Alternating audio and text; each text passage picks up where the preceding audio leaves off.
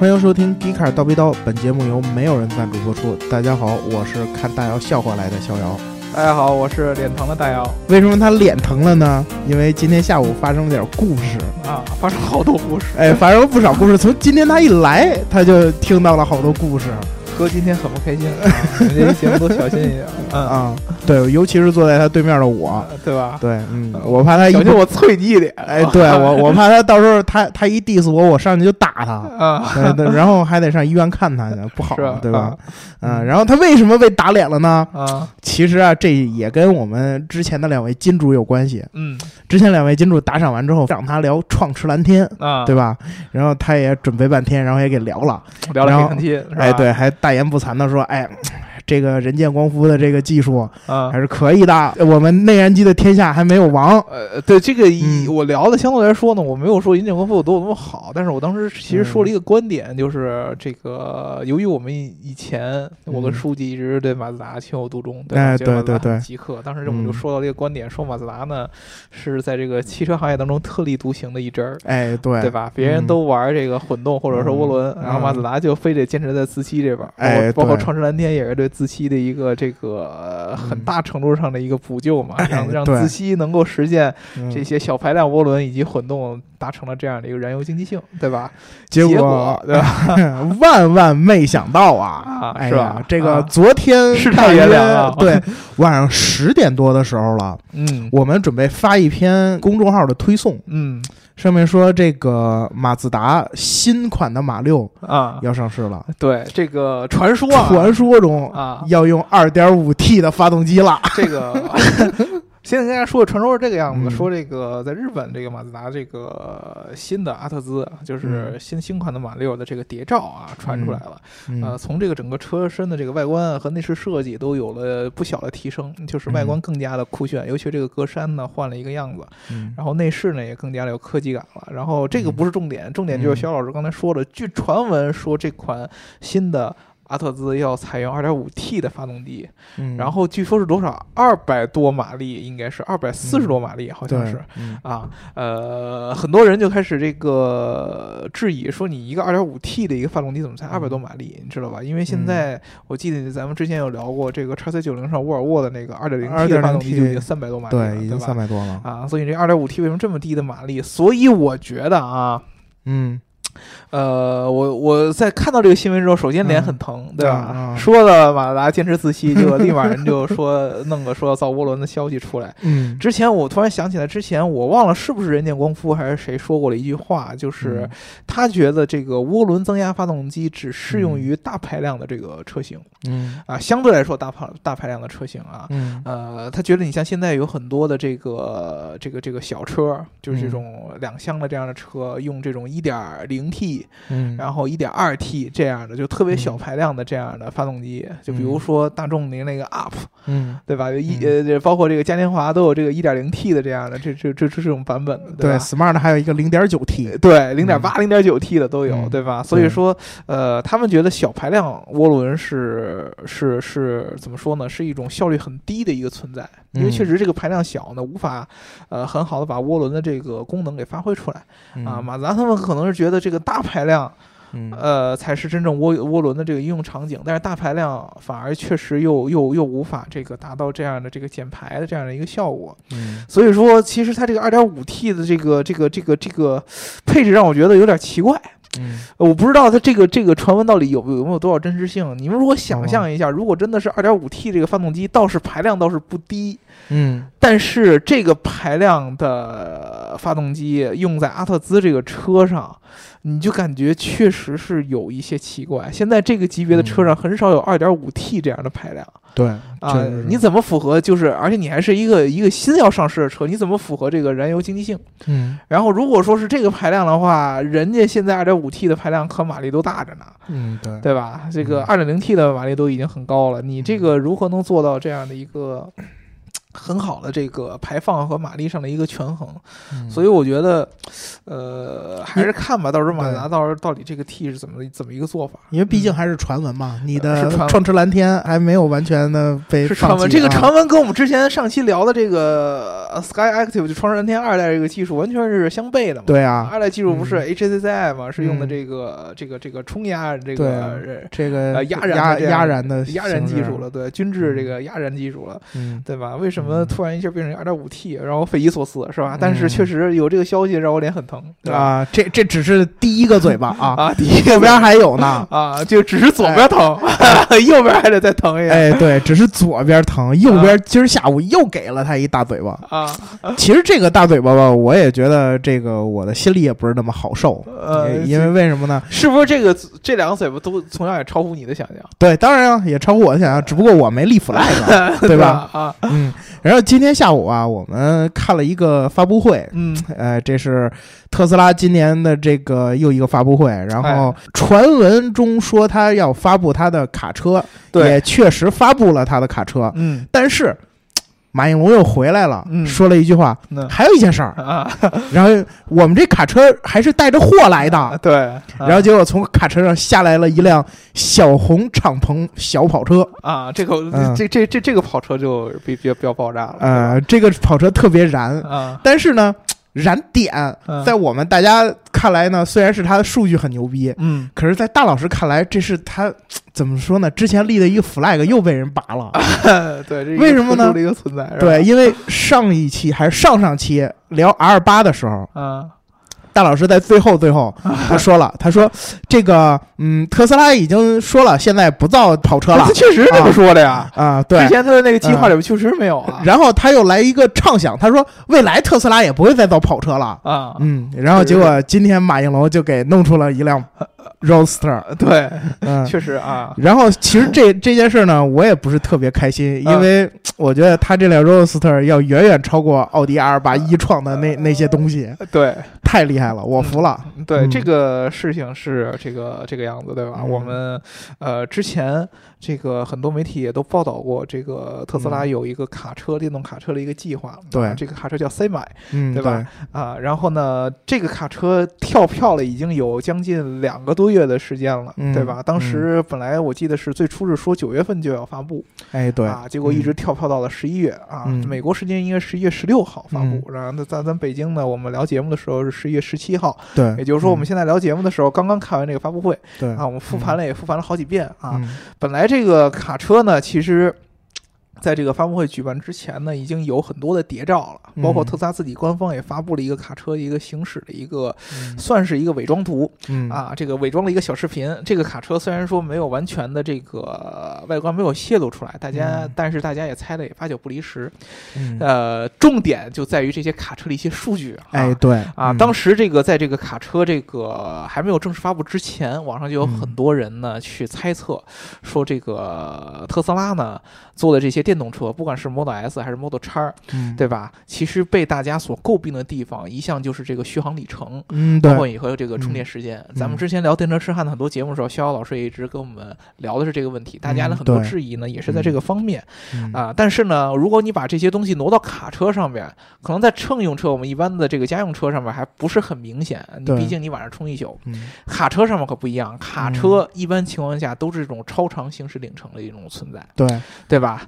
啊。啊，尤其是在北美市场，这个大家看好多美国的这个公路电影啊，对，好，包括这些这个比较男男子气概这样的电影里边，经常会出现这种大的这种卡车，就变形金刚是最好的例子，擎天柱就是一个大擎天柱吗？对，呃，这个美国的这个卡车行业是非常非常非常非常发达的啊，这个公路上面这种卡车司机很多，而且他们经常做的这样的方式呢，就是洲际卡车运输，啊，这个车上面是有两个司机的啊，然后这个车上呢有一个是这个驾驶舱。啊，驾驶舱的这个后边还有一个，就是一个很小的一个生活的一个空间。哎，对，这两个卡车司机是倒班儿。嗯，啊，这个车是不停的，啊，有点像咱们这个，咱咱咱们这个平以前这个大清时候这个送快报。啊，对。啊，这个驿站。啊，马不停蹄，对吧？这个换马，然后人不歇，对。吧？就接着往前跑，歇马不歇人。啊，歇马不歇人，就有点像这种感觉。就是这个司机呢，在车上是两个人，呃，这个倒班儿。第一个司机开，因为又有防止疲劳驾驶，每天最多只能开八小时。啊。这个开完之后呢，下一个司机啊，接着来接班，然后继续开。这个车基本上不停的，除非是停下来加油。啊，就到了很长一段时间，这个车快没油了，那哥俩。停下来啊，吃点东西，加个油，然后再找个是吧？路路边有招手的小姐姐，对，就就美国经常有这样传言嘛，传传闻说卡车司机是这个谋杀妓女，对吧？啊，各种各样这样的 传闻，就是就是通过这样的东西来的。但是呢，如果说把这个应用场景你换到电动车上的话，按照特斯拉现在的这些。呃，Model S、Model X 的这样的充电时间啊，就算是它的超充和它的续续航里程，其实也相较于我们现在传统的内燃机车来说是不够的，也是不够理想的，对吧？所以说之前有很多质疑的声音，说特斯拉这个卡车呢，大概只有可能应用在短途的运输当中。对啊，就是一些这种高附加值，比如说我这个东西特别着急要。顺丰啊。啊，有有点像这样的，就是这种物物流可以用得到。你像这种大宗产品，比如说我运钢材、用木材，经常是非常非常远的距离。对，而且这个这个货物相对是附加值不那么高的这样的这个产品的时候呢，它可能用的用途不是很大。嗯，但是。这个马应龙这个发布会上又让大家这个大跌眼镜，对吧？啊，有好多人说他是吹牛逼，但是他这个说说出来的数据非常非常非常的吓人。嗯啊，这个呃卡车正式发布的这个卡车，呃，续航里程要达到五百英里。五百英里，对，五百英里这是什么概念？就是一般情况下，呃，马应龙给的数据就是，呃，在北美市场当中，一般情况下的卡车的这个运输里程。百分之八十以上，呃，百分之八十左右都是在二百五十英里以下的。对，对，那么也就是说，五百英里就意味着你充一次电可以往返你这个运输里程。嗯，啊，而且它的充电速度也有一个很大的一个提升。哎，对，半个小时据说可以充上四百英里。四百英里。嗯，那这个充电速度，相较于我们现在知道特斯拉的超级充电桩，它的充电速度就又再提升了很大的一步。对，现在超级充电桩。二百啊啊二十分钟大概能充上你一个 Model S 和、Model X 的百分之八十左右的一个电，对对吧？但是呢，它现在是三十分钟充四百英里，什么概念？就是我们说的那个哥俩停下来休息的那一段时间啊，你吃点东西啊，然后然后你可能都来不及去出去逍遥一下，对吧？对吧？就这这车就已经充好了，充好了以后四百英里的这个续航里程足够你去到下一个休息的点了。嗯啊，他俩人再怎么倒班，你开四百英里。也也也也差不多了，基本上也也差不多了。所以说，这个数据上来说，其实是可以说把这个这个电动卡车的这样的一个可能性、应用场景的可能性，直接就给放大了，嗯，放大了无数倍，而且。这个只是跟一般卡车比比较相近的地方。啊，对对对。啊，马应龙给出了一些必杀的数据，就是这个卡车本身的性能上边，对对吧？啊，跟大家说一下啊，我们一般情况下，我们在这个电影里边看到那个擎天柱变身之前那个车的形象，这个是卡车在这个裸重的情况下，对啊，它没有任何的承载情况下，啊啊，那么一般在美国呢，这个卡车最大的这个承重可以到达达到八万磅，就是后边加一个大的那个。个一个车斗，对吧？集装箱那样的一个大车斗，啊，合成咱们了解的这样的一个单位呢，应该也就是在三十六吨多，嗯。啊，这么一个载物的一个重量，嗯，这辆卡特斯拉这辆卡车在最大的载重情况下，也就是拉着三十六吨多的东西，它的百公里加速时间可以是二十秒，对。啊，什么概念？就是一般的，我们现在的这个现在用的这个内燃机的卡车，基本上都是柴油的，嗯，对吧？啊，它的这个最大承重以后，基本上你都看不到它能跑到一百公里每小时。啊，对。对吧？你都根本就看不到，它其实速度是很慢的。尤其在北美，北美的卡车司机开起车来是很规矩的，他们都是老司机，对吧？除了杀点妓女之外，是吗？对对对，那个是不开车的，啊，其实也算开车的一种，对吧？啊，马应龙的这个车，这个承重以后是二十秒，嗯，不承重的时候就吓人了，五秒钟可以破百。五秒这个数据基本上已经秒杀了很多性能车了，秒杀很多性能，基本上比咱们熟悉的小钢炮都要快。嗯，对，对吧？这个就比如说高尔夫 GTI，它的速度应该是不如这个 卡车要快，对，差不多吧？啊，所以说其实这个这个这个车的这个本质上的驾驶性能非常非常非常的超群。嗯。啊，这个车其实呃，据现场就是到场的很多人去透露，这个车上面很多的这个零件你都能看到 Model 3的影子，比如说门把手就跟 Model 3基本用的一样的啊。啊，然后这个车上面的电机嗯。其实也是跟现有的这个特斯拉的产品线的电机是相一致的嗯。啊，只不过这个车嗯。它的电机数量是达到了惊人的四个。嗯大家都知道这个，你看擎天柱的那个、那个、那个车变回来以后，它是应该是有这个，一共是六组轮胎，对。加在一块儿一共是这个十八个，嗯对吧？嗯。然后这个一动相当于一共是这个三排嗯。这样的一个轮胎，前面这个轮子呢，其实在在它在特斯拉这个车上，前面这个轮子是呃不是驱动轮？后边这两个，它等于说有两个后轴，每个后轴上面各有两个电机，所以说一共是四个电机。嗯。这个四个电机提供了，据说有一千，呃，这个马力以上的这样的一个动力。嗯。啊，非常非常的可怕。嗯。而且据这个马应龙说，这四个电机都可以，就有点像 Remark 那样，可以啊单独分配扭矩。嗯，对，确实是独立的电机。啊，嗯。独立的电机可以这个单独分配扭矩，这样的有一个好处就是对于卡车来说，你后边如果拖着一个很重的这样的一个这个货物的话，嗯其实你卡车经常会面临一个问题，就是你这个车和货物的那个拖载的那个角度会出现问题，对对吧？嗯。这个这个这个在美呃英语里边叫 jackknife。jackknife 对 jackknifing 啊，jackknifing，对吧？这个好多卡车司机在开车的时候都要关注这样的问题，对对，一旦嗯你出现很大的问题，容易翻车呀，或者说侧倾啊，什么都有可嗯能。对啊，但是就是按马应龙的说法，由于它的这个电机这样的一个这个这个布局，四个电机的嗯布局，它可以通过不同电机的扭率调呃扭矩嗯调整，自动的预防你出现 jackknifing 这样的一个情况。对，他说他是动态关注这个各个轮子之间的扭矩的，哎，然后他说他是绝对不会发生 jackknifing 的。呃对，呃这嗯个这个是非常非常怎么说呢？呃，有科技感的这么一个功能，但是同时其实也是一个非常非常大胆的一个承诺。嗯，对，啊、因为这个 jackknifing 这样的事儿，其实有点儿算是卡车当中一个特殊的一个存在。嗯，对，啊，你要是嗯对它的这个整个的这个路路况有得有一个足够的了解，你才嗯能够给出这样的一个一个一个一个一个承诺出来，对吧？对，嗯，啊，除了这个之外呢，我们嗯。之前在这个特斯拉上经常会聊的这个自动驾驶功能，嗯，在这个它的这个大卡车上也会有进一步的提升啊，嗯。能实现的就是紧急刹车啊，包括哦自动跟车啊，车道线保持。嗯，还有这个这个前方的这个碰撞预警，啊，对，对吧？嗯。而且特别重要的就是，我们之前聊节目当中跟大家也就是接触过一点点，就是嗯。商用车这个卡车有一个特别重要的一个环节，就是它在运输过程中有一个车队。嗯，车队的意义就在于这个，第一个是最大限度的这个优化这个整个所有卡车车队的这个燃油经济性和行驶效率，因为你在这个整个车队行驶过程当中，嗯你的空气动力学是相对来说是更最优化的。嗯，啊，头车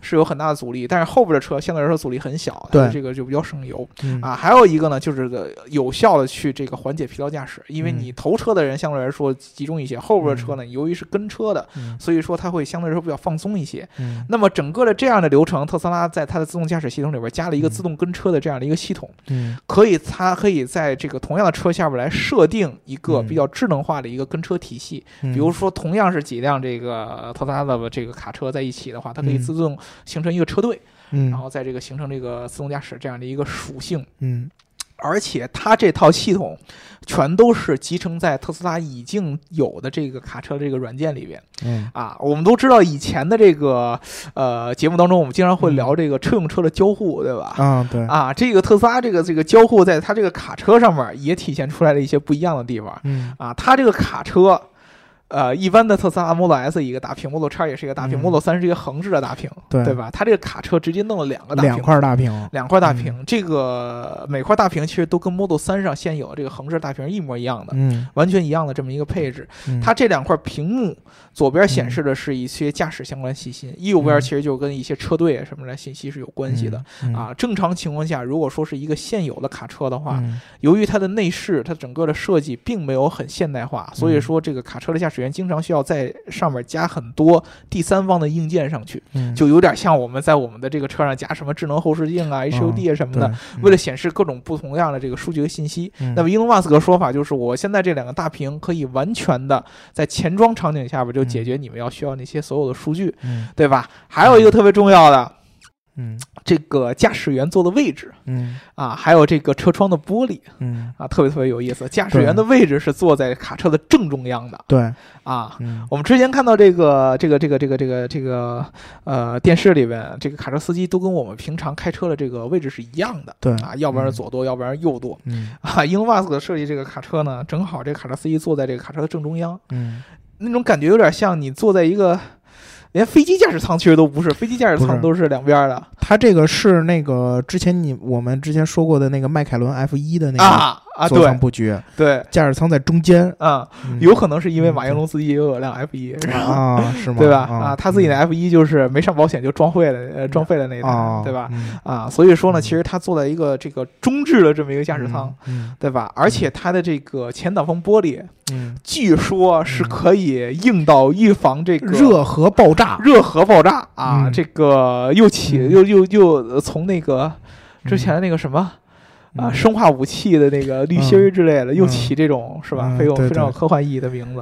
啊！他说这个一般情况下，马应龙说这个卡车司机呢，特别头疼的一件事儿呢，就是他这个前挡风玻璃，嗯，因为本来它的前挡风玻璃尺寸就要比一般的这个车要大，嗯，对吧？而且呢，由于这个卡车经常会要去到一些比较。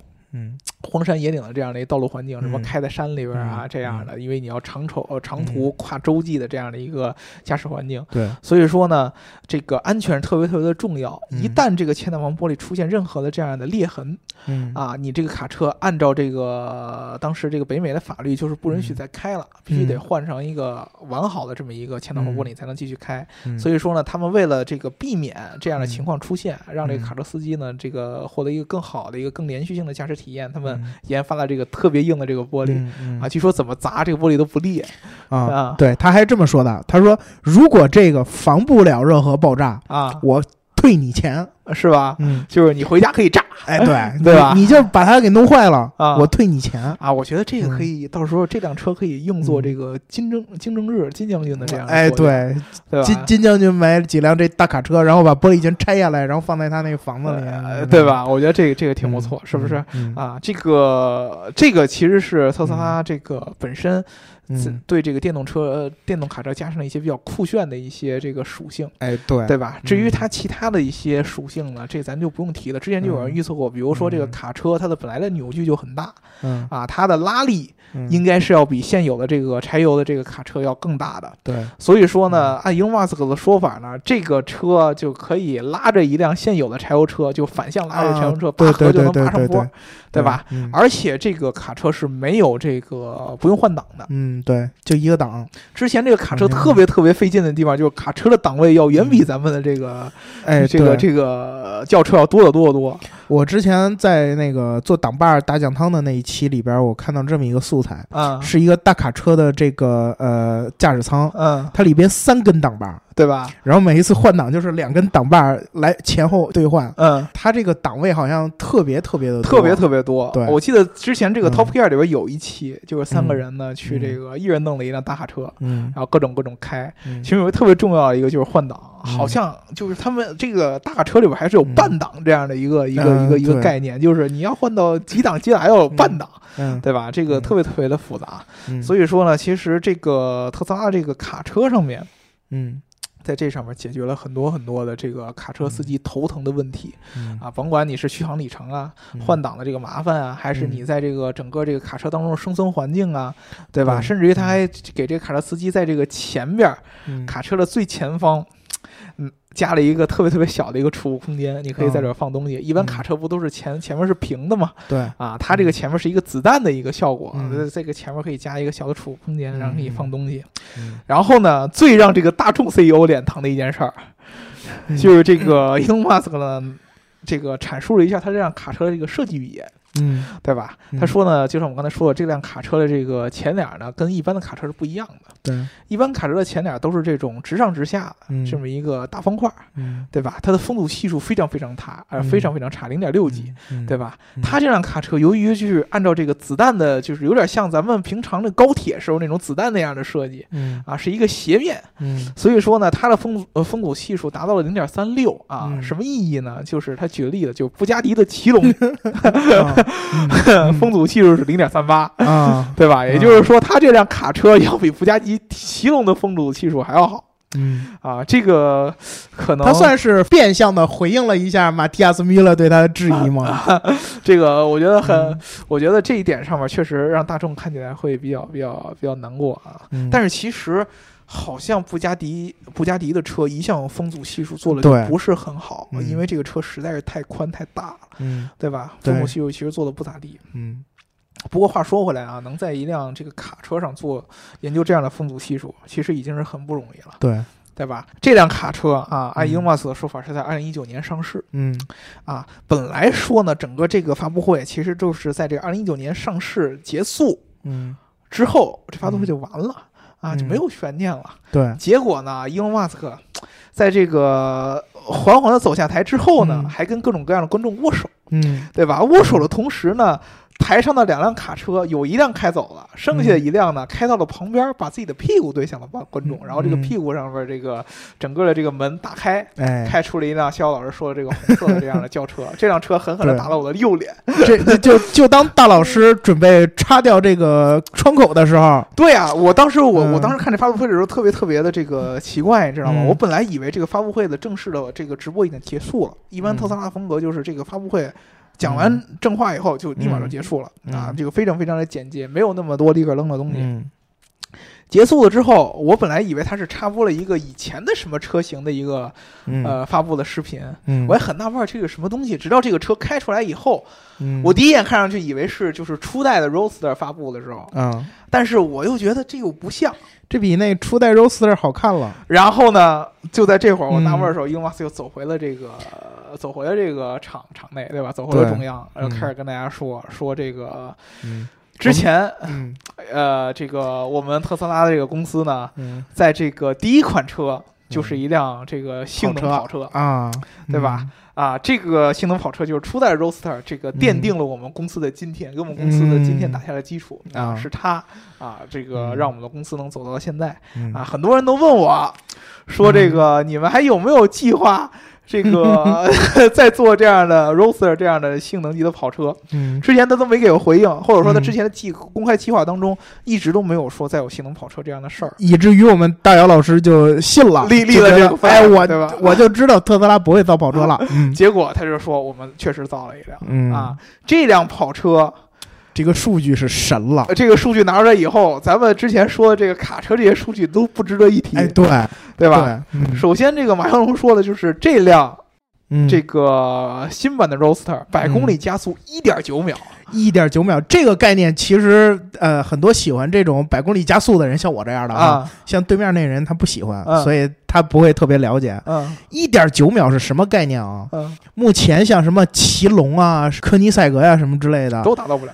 目前来说，他们的车是，就是现在已经造出来的车是不能达到的。嗯，他们的计划里边有能达到的，但是现在没有造出来。嗯，呃，这个算是特斯拉在这儿呢，跟他们在同一水平线上，因为你这个车也不是量产车，啊，对吧？然后呢，在这个就是人见光夫的预见里边呢，他说这个内燃机没有到达最大的潜力的时候，啊，这个一点九秒这个概念，嗯，就已经算是目前内燃机。有可能能达到，有可能能达到的，应该说是极限了。这个数据就已经很神了。嗯，但是我觉得最神的不在这儿。嗯，最神的在于它的扭力。嗯，我以为我看错了，多数了个零是吧？我以为我多数了一个零，但事实上它就是多了一个零啊。它的扭力达到了一万牛米，一万牛米是什么概念啊？刚才我们说这奇龙大家都知道哈，它的扭力呢是一千六百牛米。嗯。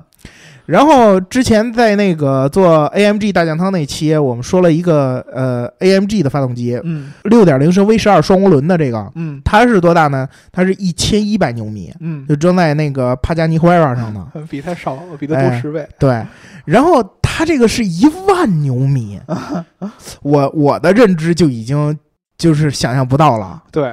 因为你想想啊，一千多牛米的车就已经能达到非常疯狂的数据了。嗯，那它这个一万牛米会会给到造成什么动力呢？嗯，它应该在我想象中，它应该跟七八辆这样的奇龙去拔河，嗯，都能拔赢他们。嗯，差不多是这种感觉了。确实，这个当时这个一万牛米的这个数据出来以后，很多人就说呢，就已经超出了他对这个汽车辆技术啊这个的的认知了。他说，要不然就是我数学有问题，要不然就我眼神有问题，对吧？对对吧？这个非常非常可怕啊！他的这个数据是基于他的一些这个电池组的一些数据。嗯，第一个呢，就是他这个车确实是三个电机。嗯啊，三个电机。之外，它搭载了一个两百千瓦时的一个电池组。哎，对，这个两百千瓦时是也是一个很超出想象的数据。对啊，两百千瓦时的意义就是现在 Model S 的一倍。哎，对，对吧？就一倍还不止。现在八十千瓦时就已经很牛逼了。对啊，对，八十就是九零嘛，现在就是最高。你你你你你能到这个数据就已经非常非常非常可怕了。嗯啊，而且它是一个。两座的一个车，你不是一个大车，嗯，对啊，它相对来说，它要是比一般的 Roadster 要大，明显能看出它要比一般 Roadster 要大一圈的，因为它是一个这个虽然是敞篷的这个两座车，但是它其实在这个两座的后排还有两个小座，用坐坐孩子的，所以说尺寸其实挺大的。嗯，但是就算是它尺寸比一般 Roadster 大一点的话，它的这个空间怎么能容下两千千瓦时的一个电池组？非常非常让人家疑惑，对吧？而且它这个续航里程，由于有这个两百千瓦时的续航里，呃，电池组说居然能够达到惊人的六百二十英里。对啊，这比那辆千公里的，对啊，这比那辆卡车都远了。对啊，这个六百二十英里的这样的续航里程，就有点超乎我们的想象。嗯，大老师，我说到这儿啊，我其实感觉就是以现在甭管是谁的电动车的水平，当然我服他特斯拉很牛逼，嗯，我总觉得这事儿现在听起来十分不靠谱，有点假，是吧？太假了啊！这就就跟那会儿，就跟那会儿大家说，哎，我们我们这车现在三百多匹马力，嗯，结果有一天布加迪出了一个一千零一匹马力的发动机，嗯。然后当时就很多人根本就理解不了，就觉得有点假。就当时顶级的跑车发动机也就也就是四百六百到头了，他来一个一千多，这但是这个呢，你翻一倍，其实我们听起来还还还凑合着，对吧？比如说我们未来五年也能达到这个水平，但是你给人家翻了七八九十倍的时候，这个就有点过分了啊！扭矩这个首先 扭矩翻的是最多的，对吧？扭矩这个确实电动车有天生扭矩的优势。那也没有这么大的优势吧，对吧？但是这个确实，我们容我们有一段时间去研究。哎，对，给我们一段时间去研究一下它这一万马一万牛米，对吧？但是我的其实最大的点呢，我觉得一点九这个，呃，按肖老师说的，也是有一定可能的。嗯，对。然后一万牛米这个，我超出我想象，不知道怎么超出我想象了。这个反倒是这个两二百千瓦时和六百二十英里的这样的续航里程，对吧？这个其实让我有很多的思考。嗯，就是首先跟大家说呢，它这辆这个第二代的这个 Roadster 并不是一个量产车型，啊，真正要上市，这按 Elon Musk 的时间线是二零二零年，二零二零年，而且按照 Elon Musk 一贯的惯例的话，二零二零年肯定也会跳票的，对，跳票之后具体能什么时候上市，这个现在还说不准，啊，但是从这儿可以看出，有可能 Elon Musk。对于这个电池的这样的一个技术，在这两年的发展是有一个非常非常非常正向的一个预测的。嗯，就是他可能觉得，他可能觉得，在这个二零二零年之前，电池的这样的一个容量。和它的这个密度这样的比例能有一个非常大的一个提升，让它能在这么一个车里边能塞下两百千瓦时的这么一个电池包，对对吧？这个有可能是它的一个预测。至于由于它其实跟这个松下这样的电池供应商走得非常非常近啊，他们都合资建厂嘛，所以说有没有一些这些技术上的突破，它是可以提前有了解的，这个说不准。嗯啊，所以说从这个点上来说呢，我们其实按照我们目前的一个认知上来说，我可以。我觉得百分之八成吧，他说这个数据按现在技术达到不了的。我觉得也够呛啊，是是达到不了的啊，因为这个车虽然说是亮相了，也开了。嗯，但是呢，并没有体现他说这些数据，没说这个续航里程能开出来，对吧？就是这辆车到底能不能说的做到他这样的数据还说不准，嗯啊。但是呢，他敢这么说，我觉得可能是有一定的这个电池的发展的这样的突破，他知道，但是他没法细说出来。那也也就是很快，也因为二零二零年很快就到了嘛，嗯，那也就是说，这东西肯定是在二零二零年之前，这个革命就会发生。这个也有可能是由于这个其他人跟马云。龙说了对，或者说马林马应龙又按他之前之前的那个性格就想当然的嘛，就他觉得这个速度按他的逻辑是可以在那个时间实现的。然后后来又告诉他，哎呦，对不起，我们跳票了，遇到 各种各样的困难，对吧？啊，然后然后然后然后就跳票。但是我觉得他一般这个人。他可能会不会按照他那个时间点做出来，但是他这个东西最后还是能做出来的。哎，对，这我信。这个是大家之前跟他说他跟贾总的一个很重要的区别，贾总都做做不出来了，对吧？他能做出来，他只不过做的时间会长一些，嗯，对吧？嗯，所以说这一点上呢，我们还是这个非常非常非常期待的。啊，我觉得啊，你想想，如果就是在这辆车上突破了这个两百千瓦时的这个电池组的时候，嗯，我我们其实就可以在这个电动车的这个未来发展上展开更多想象了。对，基本上按马云龙的说法，我把这辆车拿出来，就是为了给这个内燃机车最后最致命的一击。对。就是我告诉你，你从什么角度上来说，你都无法战胜电动车了。哎，对啊，你其实这个车数据拿出来以后，你已经看到了，你 扭矩上没得比，没没得完全没得比，加速就跟你的头是差不多的。就甚至于说，其实电动车的由于它的扭矩的这样的一个先天的优势，你开电动车的加速感觉一定要比内燃车感觉要更猛一些。对，对吧？然后。之前被诟病的续航里程，现在也比内燃机车要高，嗯，六百二十英里，比一般内燃机车都要高，嗯，对吧？嗯，更别说在它的这个，比如说空间上的设计，嗯，啊，比如说这个造型上的设计，嗯，啊，包括它之前一直说的这些交互上的这些设计，对吧？这些东西都是。这个现在这个内燃机车所无法给出来的这么样一个数据属性，而且你想想，就是哪怕是能达到一点九秒的这些内燃机车，嗯，它得卖到多少钱？对，对吧？也就是说，我造的东西比你强吧？可能我的价格甚至对。十分之一。对，现在情况下呢，它这个 Roadster 已经可以预定了。嗯，对，有据说呢，它有两个版本，一个是这个创始人特别版，啊啊，叫这 Founder Series，就是只限量发布，应该是前一千辆，嗯。啊，这个版本的预定价格呢是二十五万美元，二十五万美元啊，然后普通版的预定定金是五万美元，据说普通版的最后的价格可能是二十万美元左右。二十万美元，二十万美元，这个相比于两百万美元的科尼赛格和布加迪来说，确实要便宜很多的。对，这个其实我怎么说呢？你无法想象的就是他这次的跳跃是这么这么的巨大。就是在之前啊，我还我还觉得马蒂亚斯·米勒 diss 特斯拉还是有点底气的时候啊，我发现其实人家马应龙默默的就回应了一把啊，就是他虽然没有针对你的骑龙去做些什么对比，但是他亮出这数。啊。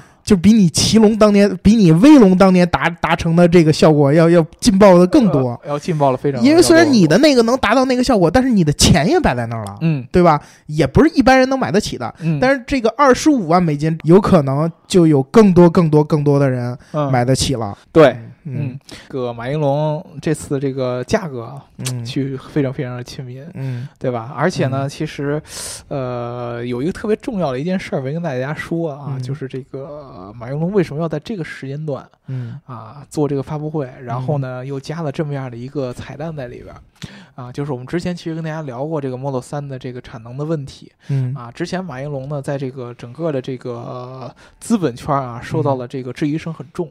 嗯，对对对，其实现在包括我们公司内部，这个刘老师在内，其实对马云龙的很多的这个说的话呢，他的这个这个信任程度、可靠性就对。对信任程度已经远不远不如初了，对吧？之前呢，这个大家都觉得马云龙是一个非常非常非常极客的这么一个工程师的一个存在，但是呢，最近呢，由于他在这个 Model 三上的一个很多的这个严重的跳票，嗯。对吧？包括这个之前 Model Model S 和 Model X，现在陆续的使用时间长了以后，爆出了很多的这样的细节上的质量问题。嗯，比如说我看到了很多这个 Model S 的车主都是都抱怨这个这个这个车辆在行驶过程当中，哪怕就是在这个静止情况下，你点火以后都会出现很多的杂音、噪声，包括这个车辆装配上的小细节，比如说什么这个缝隙对不齐呀，啊，这个车上这个镀铬装饰条是这个歪的呀，对，啊，然后包括这个各种各样的这个座椅和这个屏幕上面的显示效果有问题，有点像咱们那个拿到手机上面这个屏幕上面有这个花屏啊，啊，都会有各种各样的小细节，它不影响直接的驾驶，你开起来还是很爽的。但是呢，就这种做工上小细节的问题非常非常的多，小毛病很多，让它没有这种豪华感了啊！这其实就是就是，如果你是一个开惯这个传统车厂做这种豪华车的这种各种各样的细致的做工啊，特别稳定啊。其实这个这个论调已经很久了，就是说特斯拉其实除了它的这些呃电动车的属性之外，嗯。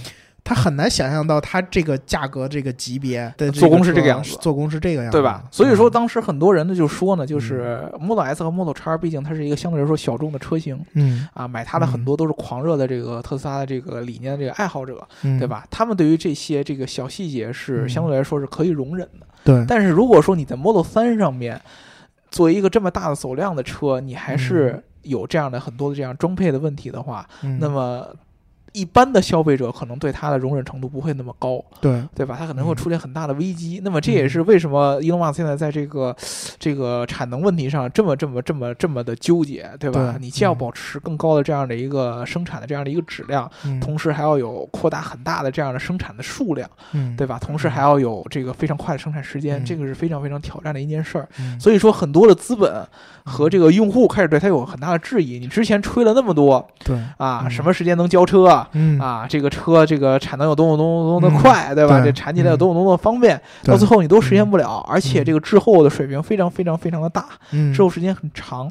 所以说呢，呃，我觉得它反而是为了让大家这个重拾信心。对，对他重拾信心，打一针强心剂。哎，对，那就是我对你的效果就是我给你一个数据上更牛的一个更大的一个饼。对，我再给你画一大饼，可能这个大饼我还是达不到，但是在这个时候能救我自己一命。对，那么其实大家都能想象的，就是他在这段时间面对这个 Model 三的这个产能问题，他其实需要很大的资金投入了。对。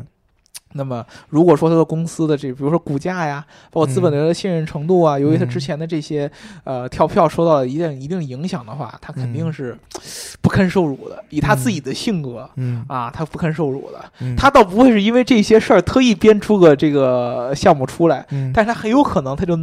忍不住寂寞，我就拿出来给你们看一眼，对对吧？就是看看我哥还是做更牛逼的事儿。对我跟乐视不太一样啊。对这个，呃，他跟乐视不一样这是肯定的，毕竟这个伊隆马斯克已经成就了这么多的事情，对对吧？但是他这次的这个下的这个 flag 可比之前立的 flag 还要再高。对他，如果他这个真的这辆跑车在二零二零年出了啊，那我觉得其他跑车厂商没得做了。嗯，就包括咱们之前吹半天的 R 八，我觉得就。就就都没得玩了，而且我觉得他这个其实就又给这个传统车厂下了一个非常非常严肃的一个战术，就是以后马蒂亚斯米勒就不会在公开场合再这么说话了。这这就是说，你我现在告诉你，我二零二零年能出这样的东西，嗯。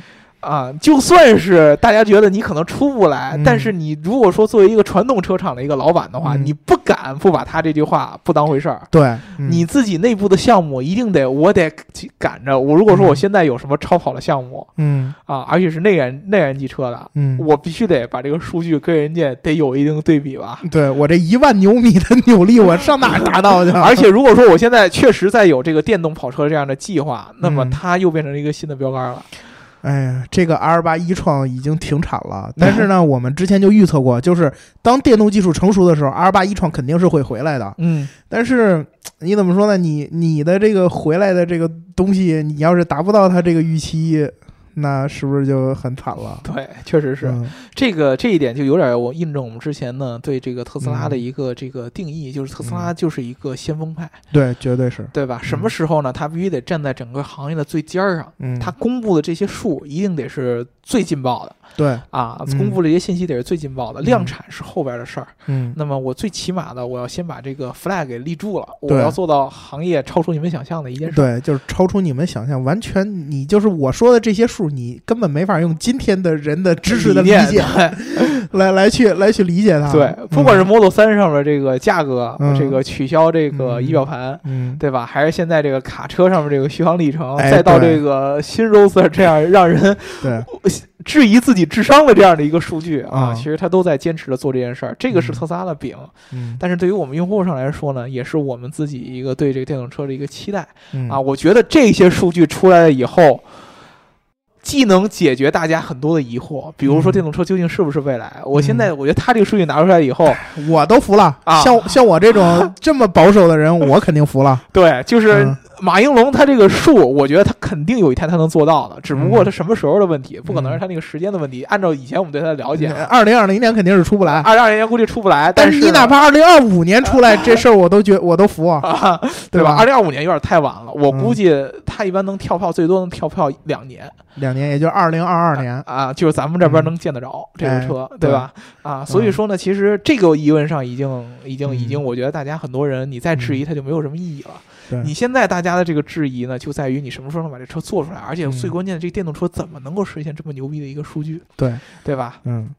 这个问题上面，如果说呢，大家有什么样的疑问啊，我们还是节目有那个环节叫电车痴汉，对对吧？嗯啊，这个大家有什么对电动车相 相关的这个疑虑？你们现在要再再不相信电动车是未来，那你这个马应龙就直接就是我是只被打了右脸，对吧？你们这个浑身上下都被打，对吧？所以说呢，大家有什么对电动车的这个疑虑呢？赶紧问我们，现在去了解电动车呢还不晚，对吧？对。啊，我们其实小伙伴之前有好几期的这个留言也问了我们很多电动车相关的问题，对，有一些。问题包括这个呃，硕 JL 他就说这个理想的车和家 SUV 已经确定用增程式发动机了。哎，对，那让咱们聊一聊增程式发动机啊，说这个增程式发动机是不是最有效率的？然后是否有其他更好的选择？比如说泰赫鲁兹的那个那个燃气轮机。嗯，对，这个我们到时候单独可以给你聊一期增程式发动机啊。这个尤其是书记对它的了解是非常非常深的。嗯，对，增程式发动机确实相对来说它的这个内燃机很小。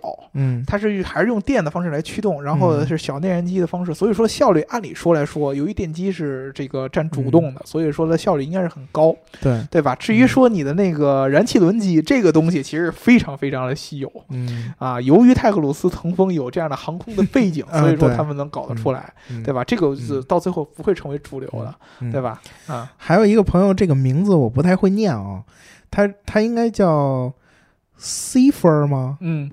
然后他就这么说，对，X 打头的。然后，然后他就说了，想请教一下这个怎么看电容电池？哎，电容，如果大家这个平常攒电脑是吧？对吧？或者说这个对这个电路有一些爱好，经常会看到电容，对吧？这个主板上就会有电容的这样的存在。电容跟电池的区别就是，电容只能够这个短暂的储能，嗯，对，对吧？它并不是像这个电池一样可以把这个电能转化成化学能，然后存起来，对，对吧？呃，所以说呢，现在的情况下呢，有一个概念就叫做超级电容。一般情况下，没有人会把电容跟电池相提并论的。嗯，直到有这个超级电容这个概念出来，对，它是这个很大的优势就在于它可以这个非常短的时间充电和放电。对，而且它的效率也非常非常非常的高，嗯，爆发力也很强，嗯，但是呢，它目前有一个很重要的问题呢，就是它的这个能量密度相对于电池来说是是要小的，很很很小，嗯，啊，小小小不少的，嗯，所以说一般情况下，就是现在电动车已经很捉襟见肘的这个续航里程，如果你用超超级电容的话，就会更成问题，嗯，啊，现在有一些解决方案呢，就是用超级电容做一些公交车，因为公交车经常会停。包括在上海，可能已经是有了这种公交车了，短途的这种公交车，五到八公里。对，然后它充电的三十秒。对，它充电非常快，但是它呢，跑一会儿就要充。嗯，所以说你经常停的车是可以用它这个方式来做的。对啊啊，然后它应该还有一个问题是问这个无线充电的啊，对，无线充电待机时候能耗怎么样啊？这个其实我们之前写了文章，重点介绍无线充电。然后由于我们这个无线充电专家啊，明明阳明总没在，明总没在是吧？在这广州车展呢，等他回来，我们可以单独聊一期这个无线充电这样的一个问题。好的啊，我们还是那句话，大家这个听节目要记得点赞、打赏和评论，对吧？啊，这个如果想让我们聊任何的话题的话，改名字打赏。在这个 Roadster 造出之前，你们对内燃机还有什么期待？对，然后你们对电动车还有什么疑惑和不解，也就问我们。我们这个电动车车上的环节会一直做下去，给大家解解答电动车相关的疑虑。嗯，好吧，那我们这一期节目就聊到这儿。嗯嗯，大家拜拜。嗯，拜拜。